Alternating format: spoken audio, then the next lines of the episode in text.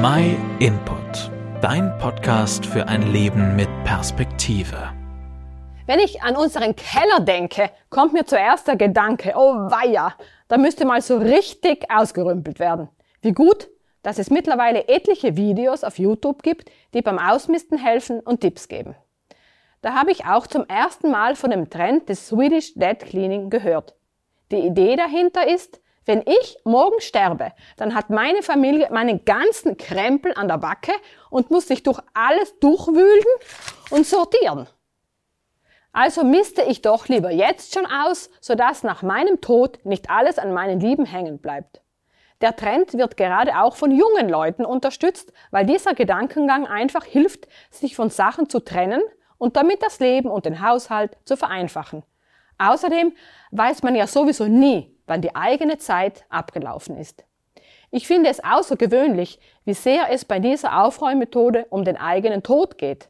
Normalerweise denken wir im Alltag nicht oft darüber nach, dass es uns irgendwann treffen wird.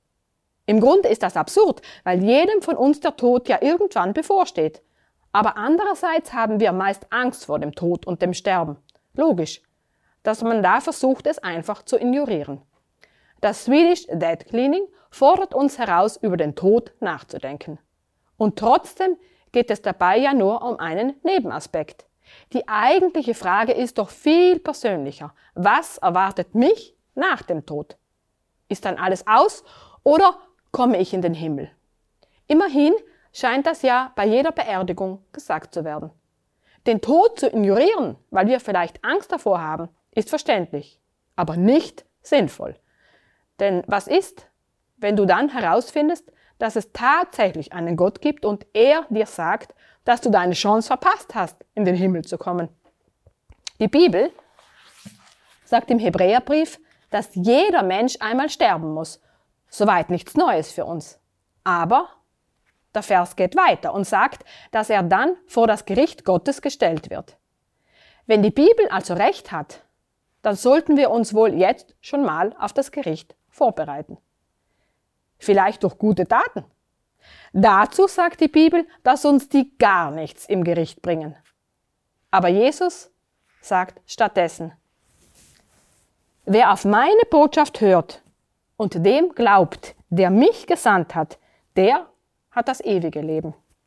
Auf ihn kommt keine Verurteilung mehr zu, er hat den Schritt vom Tod ins Leben schon hinter sich. Um dem Gericht zu entgehen, kommt es darauf an, dass wir jetzt zu Lebzeiten Jesu Worte glauben. Um das besser zu verstehen, kannst du mal die Bibel im Neuen Testament aufschlagen. Und wenn du Probleme hast beim Bibellesen, dann schreib uns. Wir helfen dir gerne weiter. Außerdem schicken wir dir auch gerne kostenlos und unverbindlich eine Bibel zu, wenn du keine eigene hast. Vielen Dank, dass du dir den My Input Impuls angehört hast. Wenn du mehr wissen willst, geh auf unsere Website myinput.it oder folge uns auf YouTube, Facebook und Instagram.